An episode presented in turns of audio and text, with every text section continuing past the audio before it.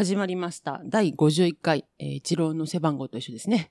51回になりました。51回か。はい。林田先生、須社長、今週もよろしくお願いいたします。よろしくおよ願いします。願いします。もうね、後藤が51回でこのテーマって言ったのにね、今ね、ストップ。違う違う違う。いや、だってテーマもんで決めてたよねそうですね。いきなりなんか、やなんで？このテーマでいけると思ったっぱのに。後藤さんがね、うん。あの日を境に、あの日っていつですかね？あの日っていつでしたっけ ?7 月8日ですよ。?7.8。そうです。まあわ我が父の誕生日です。あ、そうですか。はい。全然関係ありませんけど。我が父の誕生日にして、はい。安倍元首相の命日。そうです。ね。そうですね。まあ、やっぱりね、こう、なんかね、うん7.8を境うに、ん。後藤さんが変わってしまった気がしてです本当ね。いや、本当にね、変わっ大変でしたた。かな？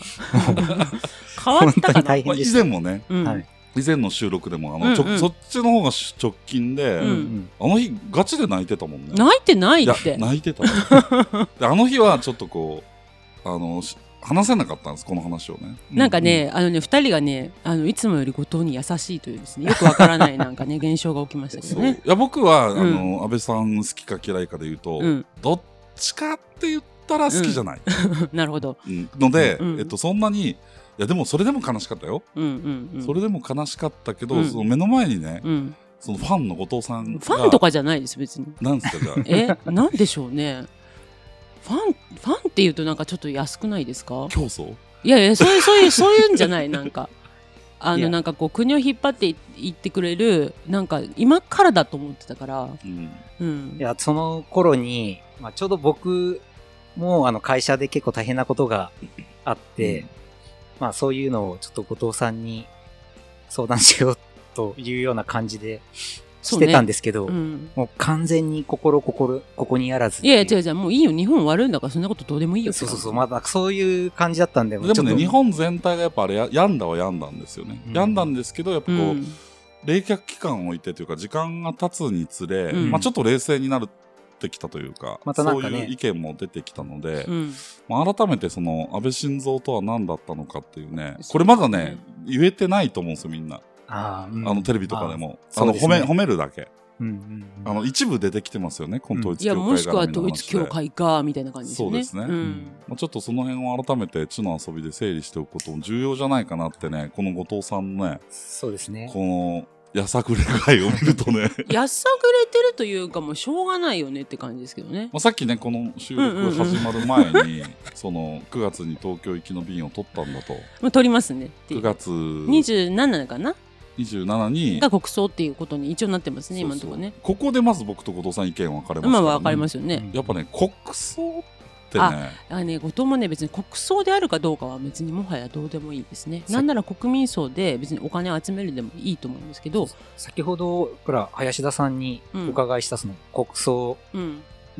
のこれまでのじゃあ国葬ってどんな感じだったのかとか、あの、これまでの首相がどんな扱いだったのかとか、国葬もう法ってだから3律がないもんね人ぐらいしかないいないよね、うん。もう法律ないでしょだって。あえっと法律はね戦前の法律はあったんですけど明治憲法時代でしょ？そうそう、んあの現行憲法下ではね、うんなくなったんですよ、うん。なんか明確な定義があるかというと別にないんですよね。誰がとかいうのは。まあなんかそういう話聞くと確かに異例だっていうふうに、うん、なんかねね、ちょっとそこはね、原発再稼働とセットで岸田さんが勇み足したかなという気はちょっとしますけどね。いやもう完全に勇み足ですよね、うんうんあのーだから基本的には天皇陛下が崩御した場合、はいはい。まあ、これは国葬なんですね、うんうんうん。で、えー戦前でいうと大正15年大正1926年にはい国葬令っていうのが交付されたと、うん。で、えー天皇それから太皇太后、うんうんうんうん。えっと、前の皇太后ですね、はいはいはい。で皇太后皇后の葬儀は、あ国葬に、うんうん。準ずると。うん国葬で行くと、うん。でこれ皇太子皇太孫皇太子妃。うん。これは、えー、全て国葬にするうん。というふうに決まっていると。うん。で国家に特に功労がある人が、うん。まあ、国葬。天皇の特使により国葬を行うことができるっていうのが、この1926年にうん。定められた国葬令ですね。うん。で第二次世界大戦に、まあ、国葬令というのはなくなったわけですね、うん。うん。なので、えーこれによって規定された国葬っていうのはなくなったんですが、うん。えー誰かな？だから吉田茂は国葬でうん。うん。送られてるわけですよね。うん。太郎ちゃんのおじいちゃんそうですね。ね。えっとだから昭和42年にあ戦後で言うと昭和で言いますか。はい。昭和2年に、えー大正天皇がこれ国葬ですね、うんうん。えー1934年昭和9年に東郷平八郎が国葬。ほうほう。で昭和40年あすみません。1940年昭和15年に西園寺金持ちが国葬。それ戦争戦争中ですね。中ですね、はい。うん。で昭和18年その後山本五十六が国葬。はいはいはい、でこの後、うん。えー親王と皇后あの、うんうん。大正天皇の奥さんですね、うんうん。が挟んでうん。吉田茂さんが国葬、うん、その後昭和天皇。はいはい。で安倍晋三さん。という流れになるので、はいはいはい。戦後で言うと、えー戦後で言うと3人目ってことになるんですよ。ということは国葬令がなくなった後にも国葬は合ってるってことですね。あえっとそうですね。天皇陛下うんうんうん。については国葬なので、うん、吉田茂さんの時は国葬令はもえっと、うない、異例異例で国葬でもないんですけど、ねうんうん。特例として。特例でっていう、はい。なるほど。それを決めれるのは誰が決めれるってところがまあ言ったらだから法律はないが過去の事例をもとにっていうところでいくとそれは政府が決めるってことなんですかね。そうですね。あのその時も政府が決めて、うんうん。まあ、一応天皇の承認も取ったということになると思うんですけどこの時ってどういう動きだったんでしょうね。し吉田茂なんか国葬にしやがってみたいなのあったのかな。えっと、一部はね、うん。やっぱりあったと思いますよ。当然当然ねあの社会党共産党の人たちっていうのはうん、あの吉田茂憎しで動いてた人たちは多いので、うんうんうんだけど、まあ、吉田茂さんって政界引退してからだいぶ長生きしてるのでそうですね。でそこで亡くなった時に、うんやっぱりその戦後のどもうどさくさだった日本を、はいまあまとめ上げた人物として、うん吉田茂を国葬にするっていうのに関して、うん、日本国民のコンセンサスっていうのは一定あったと思うんですよね。なるほど。でもこの安倍さん故安倍さんのね、うん。件に関して、うん。その果たしてそこまでの功績はあったのかっていうね。うんうん、っていうのを考えると、うん。まあ、さっき後藤さんに噛みつかれたんですけど、噛みついたというか。なんか収録になると牙を収める、いやそんなことないよ。いや功罪で言った時に罪しかないみたいな感じの、じゃあその罪って何ですかいやいや功罪で言うってことは功もあると思ってますよ当然、いやいやいや、でもその功は出てこないわけでしょ？ないっていう。罪しかないみたいな感じでしょ？え、まずインドが感謝してるでしょ？台湾も感謝してるでしょ？何に感謝してるの、え、まず、え、インドだって鉄道作ったじゃないですか。うん、言ったらあそこ覇権争いで、うんどどうなるかって分からなかったところ安倍さんかなり突っ込んでったんですよね。うんでもなんか結局じゃあ外交は金ばらまいてりゃそれは喜ばれるだろうよみたいなコメント見るとその結果国益につながるっていう動きをしてるっていう裏まで読めないっていうのが今の日本人なんだなと思う。うんあの安倍さんがやりたかったことって多分あの一時内閣からずっと変わってなくって結局じゃあ安全保障で自分たちだけで防衛費賄ったら今の多分4倍ぐらいかかるんですよね。うんうん、今がスーさん大体防衛費いくらでしょう？すいません。まあだいぶ増えてるんじゃない？6兆ぐらいじゃない？今5兆ですね。5兆ぐらい。でこれを2%上げるっていうのがこうずっと安倍さんが言ってたことで、うん。2%2% 2%って言いながら1%で取れたらいいんじゃないかっていうところで多分動いてたと私は思うんですけどじゃあ今現在アメリカが大体防衛費が100兆。中国が25兆。で逆に言うと日本は5兆の負担でアメリカとそこ分担してるから今の体制で済んでるけど結局じゃあ安倍内閣になる前に何が起きたかって最低でも県外と言った方がいらっしゃいまして、うん。その結果尖閣のあたりが危うくなり南沙諸島あたりが実効支配に至られもうすぐそこまで某国がやってきているというのをどうやって牽制するかってなった時にじゃあ実際いざ来た。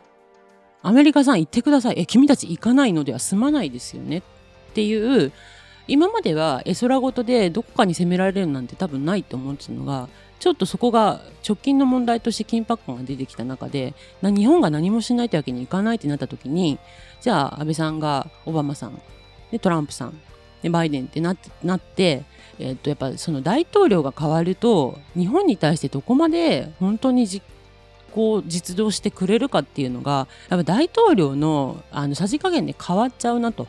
で実際いいよいいよ心臓ってって言ってくれてトランプじゃなくなったってなった時にあこれやっぱ日本もちゃんとなんか自分たちで動けよって多分言ってくるだろうなっていうところに対して実際今の安全保障条約があるとはいえじゃあ具体的にどうやって動くかっていうのは決まってないと。でそれを決めに行かなきゃいけないっていうのが安保法制だったわけででそこをじゃあ今からもし何かあった時に対話でどうにかなるんですかっていう話です。でどうにもならないから自分たちで選手防衛で行くのか何かあった時に自分たちもここは出すよという話をするのか。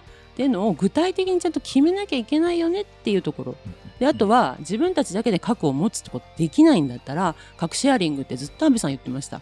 じゃあアメリカが持ってる核が日本にもちゃんとその防衛力としてここが機能するという話になるのかならないのかっていうのをヨーロッパは結構その辺の話してますけど、もう日本はもう核の彼女が出た瞬間にえーってなっちゃうっていうのが、うんなんだろう考えてないよねっていういいね。考えましょうっていうのが 私はあの会見の話だったと思うんですよ。誰も戦争したいなんて1ミリも言ってない。でも私もやっぱ友達にいましたよ。国会までベビーカーをして反対っていやいやあんたの子供はそんなんで戦争にはいかんってうんむむしろ今ぐったりしてる思んってうん大丈夫って、日差しでね。うん、ちょっと考えによって思ったんですけどで署名運動で署名してくださいとか来ましたけど一切無視しましたけどね。だからなんかそのなんだろう竹槍持って鬼畜米英みたいなことを今更やるわけじゃないわけでなんかもうちょっとそのなんだろうな対話でどうにかなるじゃないけどいやよその国との緊張関係でいうところもう少しちゃんと見た方がいいんじゃないかなと私は思ってきましたが、うんもういいんでしょと。でその外交とか防衛に関して評価してるのね要は。いやていうかもうそこですよ。ううんん、それが全てです。だって国なくなったら今林田貯金がいくらあるか知りませんけどゼロになりますよその瞬間。もう何一つ人権から何からもぎ取られますからね、うん。そうなった時にそれでも生きていたいんですかっていうところでいくと後藤はもうそうなった瞬間自決しますはあだから三島由紀夫みたいな人ですね後藤さんあね。そうですね。国家と自分の運命を重ね合わせてるのね。いやだからそのほら前回かな。国家間っていうか国やタコ壺であってタコではないみたいな話を林田さんされた時に、あなるほどそこの捉え方の違いかってよく分かったんですよでもやっぱり三島が自決するときにさ、うん俺は日本がと俺が同じだという教育を受けてきたと。うんうんでもその戦後民主主義教育に変わったそう時に突然天皇が象徴ですって言われてそうそうそれは違いますってなった時に、う。ん俺はもう生きている価値がないと。うん。だからもう一回その自衛隊のうん人たちにうんうん立ち上がれと、そうですね。俺と一緒に立ち上がれと。市ヶ谷で吠えてましたね。でそれは彼はに日本として叫んだわけね。そうそうそうそうそう。今だから後藤さんの叫びは日本として叫んでるよ、ね、いやだって私日本人じゃなくなる瞬間に、うん。今と同じ生活できないよっていう恐怖がなんで芽生えないのかが分かんないです。まあそこはねまあ、うん。いろんな思想の方いるので、うんうんうん。全然僕も否定はしませんが、うん。行き過ぎだなとは思いますけどね、そんなことならないよよってみんな言うじゃないですか。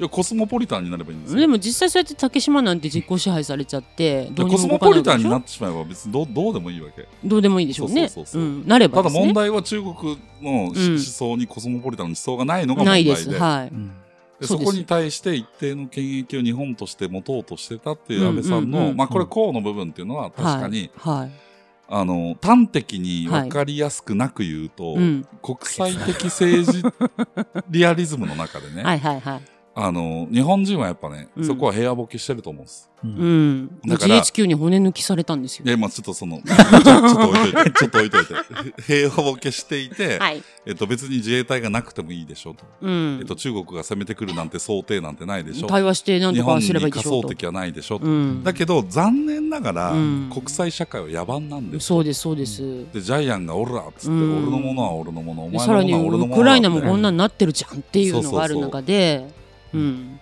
そうですね。そこですね。まあそこはそうですと。うん。えっと安倍晋三というそうあの元総理大臣は、うん、そういう政治的リアリズムが分かった人でしたっていうとこはそうだと思うんですよ。うん、まあ実際やっぱりこうなんですかね。長期政権だから悪いこと起きるみたいに言いますけどそれまでってパッパラパッパラ首相変わって日本のトップは誰だみたいに言われてるぜっていうのはそれはそれでギャーギャー文句言ってる人いたわけじゃないですか。どっちにしても文句言うねって感じですよね。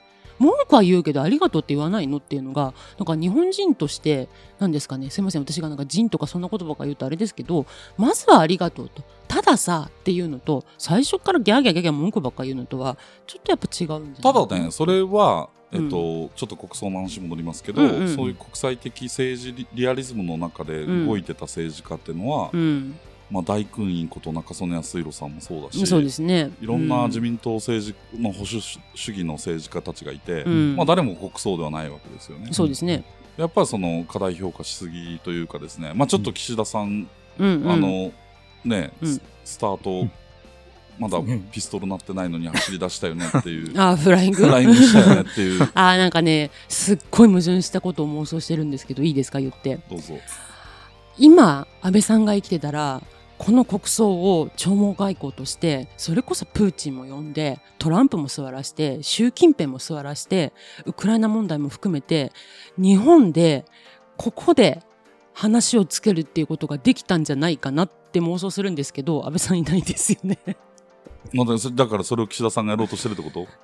うん、でもでもねそれはねちょっとねできないだろうなと思うんですよ。いやそれ国葬じゃなくてもできますから弔問外交は。いやいや、あれじゃないですか、やっぱりその、来賓、来賓っていうか、国賓の扱いの部分でしょ、おそらく。だからその国民葬だとできないよと政府国民合同葬とかね自民党うんうんうん政府合同葬とかいろいろあったわけですよ、はいはいはい。ででそこで弔問外交っていうのは十分できてるので、うん。だってそれ大平正義さんっていうね、はいはい。あの現役の総理大臣でうんうん選挙中に演説してて、うんうんうんあの血管がブチって切れてうん。亡くなった方がいるんですけど、。はい。その人で。もその国葬ではないし、うん。小渕さんもそうですよね。そうですね。総理在任あ厳密に言うと変わってから亡くなったのかな、えっと、生きてる間に変わったようなまあまあ、森在任さん中に亡くな。ったかが。な小で渕さんも国葬ではないし、うん。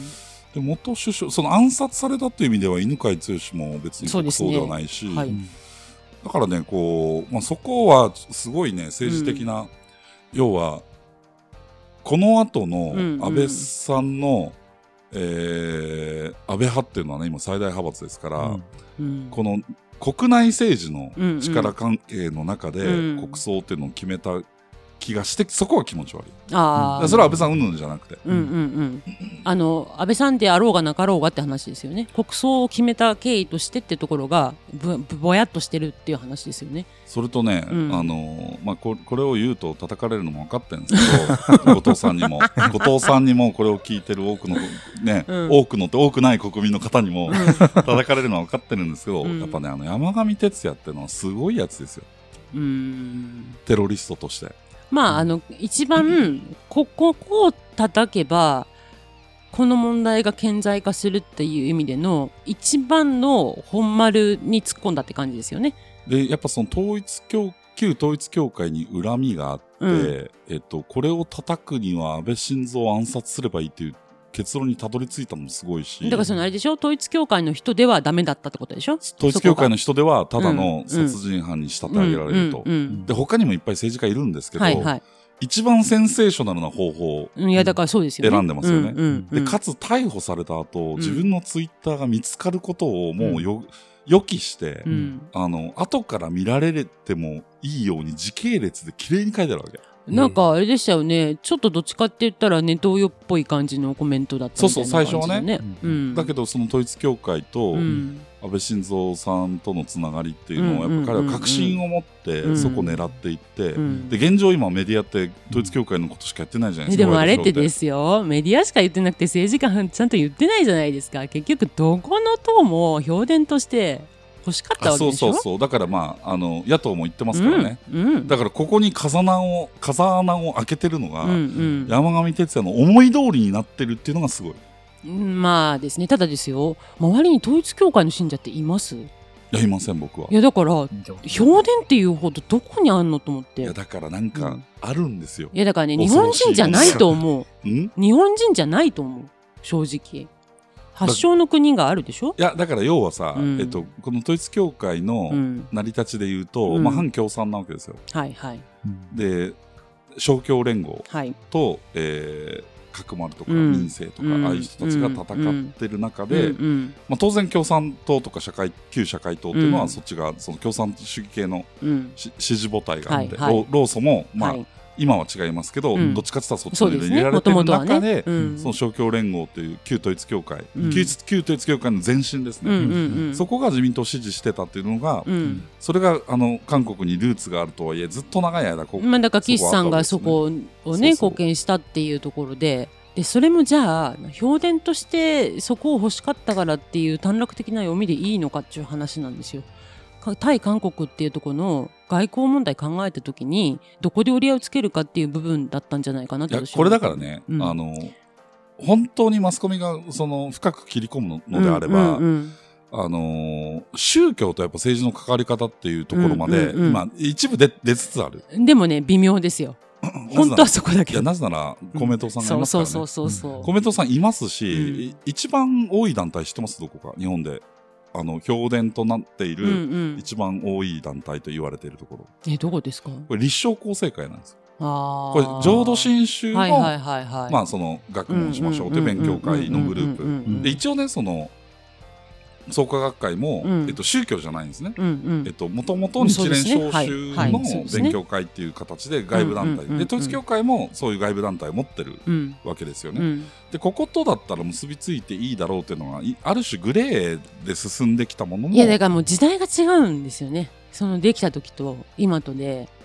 なんだろう宗教に対する感覚もなんでしょうね。ないし昔だったらああーそっちの人なのねっていうのでみんなこう見て見ぬふりしてるみたいなところあったんでしょうけどなんかもう今それすらももうなんかいやしかもねその立正厚生会さんとかね、うん。創価学会さんっていうのはね、うん。まあ、比較的真面目に勉強してる人たちなわけ。まあ私もあの創価学会系のねあのところとお仕事させていただいたりとかしますんでそうでもその旧統一教会っていうのねやっぱ何百万の壺を売りつけたりったもの、うんもう何度となくねはいやっぱこう問題になってきてましね。まあ、それでも摘発されなか、まあ、摘一部裁判になってますけどいやむしろ私まだあったんだと思って、やっぱここがねやっぱ相当政治に食い込んでて、うん。守られてると、うん。守られてるがゆえに自分の母がこうなったっていうのをね、うん。このミクロからマクロに昇華したっていうね、うん。まあ、こっち山上徹也の評価は置いといて、うん。安倍さんの功罪なんで、うん。まあでも私なら母を殺せばよかったのにと思いますけどね。あのちょっと一旦置いといて、うん。母殺しても殺人で終わるんですよ、うん、い彼の。やわかりますよ。そうそう。やりたかったことはそこじゃないってことでしょ？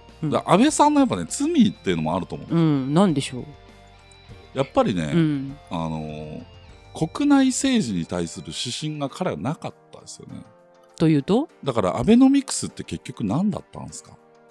規制緩和ですよ。えっとねうん。安倍さんのそのうん第二次安倍政権の時に、うん。安倍さんって長期政権一番。長かったんですけど、はい、あの中に実は戦後最長の好景気って言われてる期間もあったわけ。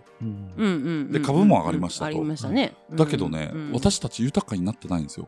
なってないですね。でアベノミクスって第一本の矢っていうのが財政出動でしょ、うん。で第二本の矢っていうのが日銀が量的緩和を無限にするっていうやつでしょ、うん、で3本の矢3本目が大事なんですって。これ結局出てこなかったのね。でこの20年で、うん。韓国の GDP ってさうん。50兆から180兆まで上がってるわけ。ね。でイギリスもフランスもおおむね2倍になってるんですよ。はい。だからイギリスとかね、まあ、イギリスとかフランスとかも今、ウクライナ紛争で死にそうになってますけど、うん、今初任給40万円の世界ですよ。うん。この間、そそれをおの話伺いしてねありました。よね。フランス。でも我々はまあなんかっずっと20万円で生きていて、うん、しかも社会保障費がガッて上がってるから手取りで言うと15万円みたいな人たちがほとんどなわけですよね。新卒のサラリーマンって。なんかねこれを作ってしまった要はえっとすごく端的に言うと、うん。大企業を優遇して、うん。国民を置き去りにしてきたのが安倍政権であり、うん、でその過程の中で、うん。その大企業優遇の中で出てきいろんなことがあったと思うんですけど、うん、その中でやっぱ出てきた象徴的な事件っていうのが、あのー森掛事件だと思うんですよね。うんあのまああれは氷山の一角で、あれが悪いとしてはあれは話安倍さんが本丸だったっていうあこれはねもう明らかにやっぱ恣意的ですよ。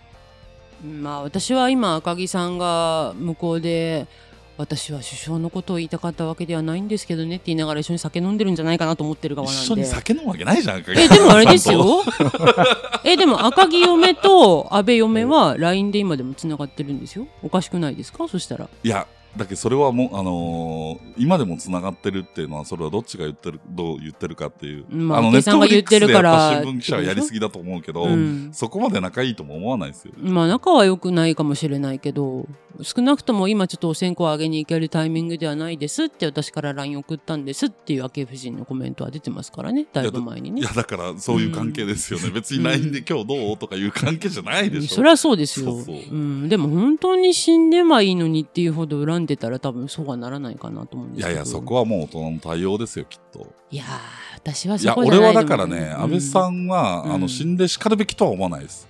うん、あの、そ、そんな嫌いじゃないですよ。だけど、うんなんかですね、好き嫌いの話であ好き嫌いの話どっちでもないんですけど、好き嫌いの話じゃないですうんだけど、あの銃撃っていうのはね、当然山上哲也が悪いですよ。うんあれテロリズムですから。そうですね。あの、良くも悪くも。うん良くも悪くもって良くはないんですよ。まあ、の民主主義へのなんたらではないと思いますけど、ね、あ民主主義へのなんたらではないうんうんだけどね、うんあのー安倍さんはやっぱね、うん因果応報ではあったと思まあですう。うね。ん。うんもうその、何かあ、撃たれる何かがあったんだろうなと、僕はあの事件を見たときはまあ、ご本人も。畳の上で死ねるとは思ってないって言ってらっしゃいましたからね、うんずっとね。だけどそれを、その覚悟の上でいろいろやってるっていう意味では、う偉大な政治家だと思うけど、うんでもやっぱりその功罪あって、うんで、財の分だけがね、やっぱ、うんあの、恣意的に隠されてるっていうのがちょっと気持ち悪い。まあ、誰が隠してるかっていう話ですけそどれは安倍さんが隠してるのか、もううんもはや死んでますからね。うん、だからそこですよ結局なんかその盛りかけの話でもずーっとそればっかり言ってますけどじゃあ誰が本当にそこを隠してたのかって私は安倍晋三だと思わないです。ああそういう意味ではそうだですよ。うんあの、同意します。あの、はい安倍晋三が象徴になってただけで、そうですそういう勢力がいるんですよね。そうです陰謀論っぽいけど。陰謀論っぽいけど、きっとあるんですよ。でも社会ってそういうもんじゃないって思いますけそう、ど割り切りすぎでしょ。いやいやなんかね結構ね、そうなんです。お父さん。いやだってそんなね透明性のねゼロ100高までは言わないとかないですよ。うんなんで国民に全部喋んなきゃいけないのってなりますよい。やいや、それはわかるよ。うん。リアリズムとしては。ええだけどね、うんなんか、ね、その偉大、偉大なる政治家だって、私は別になんか偉大なる政治家とか英雄化させるとかでもなく、ていう意味で言うと、うん。やっぱそこはちょっと、いやなんか国葬を多分そういうなんか偉大なるって捉えるのかあのありがとうっていう場を設けたいっていう機関車の気持ちなのかの違いじゃないですかね。ただね、やっぱ、うん。あの、安倍さんって、その、まあ僕も当然、すれ違う程度でお会いしたことはありますけどうんうんうんうん、まあ安倍さん、まあ前にも言ったかな、安倍さんとか二階さんとか麻生さんとかはいはいはいはいね。はい安倍さんは柔和ですよね、顔はねうん。かっこいいし。うん麻生さんとか二階さんってね、怖いじゃん。うんまあまあ清濁合わせ飲んでますからね。もうなんと、ねなんとか組って言われても、信用しちゃいそうなね。いあの、やアウトレイジに出当てきそうな。そうそうそうそうね人じゃないです。かうん。だけどね、この3人の共通点っていうのは、やっぱあの、半径2メートル以内に近づくと好きになるんですよ。うん二階さんもそうよ。よそうなんですか？二階さんも、あの、握手すると、わ、この人、オーラがあるわけ。うんあ、この人いい人だと思っちゃう。うんだから、安倍さんってね、うんあの、選挙演説でう、んあの、低いとこ行きたがるわけ。うんその後握手したいから。わかるわかるで、。そしたらみんな安倍さんのこと好きになるから。うん分かってるんですよ。そう、だから彼、彼の選挙の指標っていうのは、うんあの、何本と握手したかだからね。はいはいはい。これで何票だみたいなのを計算する人だから、いうんそれ別に安倍さんに限らずみんなそうでしょ。やいや、これはね、握手しても票にならないやつがいっぱいおるわけよ。えでもこうやってなんかあれですよ。某あの参議院議員さんたちのですねおあちょっとアンオフィシャルなところのお話でいきましたけどやっぱり余計なこと言うより通立ちした方が絶対に票になるって言ってましいやた、辻立ちして、うん、その後ね、握手まそうですそうそうそうそうるかそこまで。どうかなん。そう。で、これはえーね、そうね。これはね、だから、安倍さんみたいに、おその、大政治家になってもやってるっていうのがとても重要で。はいで、その、ほぼね、若手の野党議員のね、うん。人たちってね、うん。自転車で走って喋ったらいいと思ってるわけ。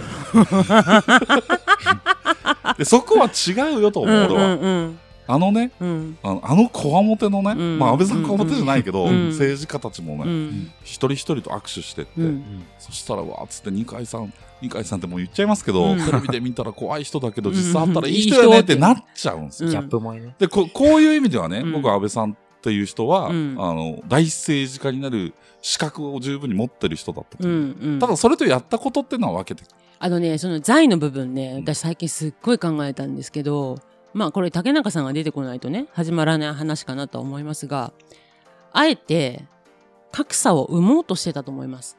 平等ではダメだと。うん。私やっぱ最近ですね、仕事でやっぱクライアントさんからやっぱ愚痴聞くんですよ。客のレベルが低いと。うん。なんでここでこういうこと言ってくるとやと。安倍晋三が乗りつつってんじゃないの？いやいや、全然安倍さんこんなこと言わないですよ。いやいや、うんでもやっぱりそういったところでいくと、みんなに平等にって言ってやってきたけど、やっぱりそこで、なんだろうな。あのまあ、人としてって言うとあれですけどこういう時にどういう対応を取ったらいいのかみたいなところで教育だったりとか、まあ、いろんな社会のいろんなところで何を教わってきたかによってやっぱ人のレベルって変わってくると。ただやっぱ結局あのねアメリカでいうところのアップタウンとかダウンタウンみたいな感じで結局やっぱりあの稼いでてある程度良識のある人たちっていうのはそこで集まりたがるやっぱそこの人たちが稼ぐ方が確実に数字になるだったらもうそっちにまずは憂慮しようっていう方向に私は行こうと思ってたんじゃないかなって最近思ってますああ、まあちょっと逆かな。逆？うん。えっと、小泉竹中ペアはそれを完全に思ってた。そうですよねアメリカナイズしようと思ってた。うんでも安倍さんになって全部逆行したんだよね。だからあの、究極の社会主義だったと思う、安倍政権って。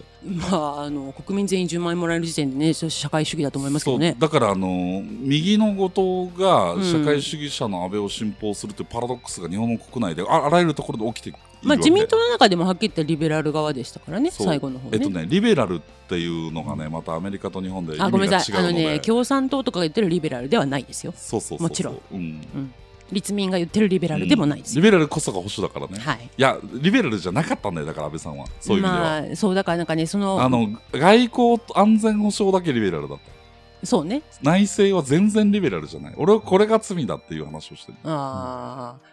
っていうところまで考えた上でじゃあ政策的にじゃあ振り切ればよかったのかって話ですよ。うん、あんまり言うとね、お前出ろよっていう、言うのでこの辺でやめときましょうかね。あ出た。逃げた。逃げたよ。後藤が意外と突っ込んだから逃げたよ。まあ、時間的にね、そうそうそろそろそうね、30地の分は遊びね、もうこんな時間だ。34分の壁っていうのがあってですね、毎回なぜか34分あたりで終わるっていうのがあるんですけど、今日何分ですか、今？今32分ぐらい。ああ、なるほど。今日はね、ちょっとうん後藤さんの思いを吐き出すはい。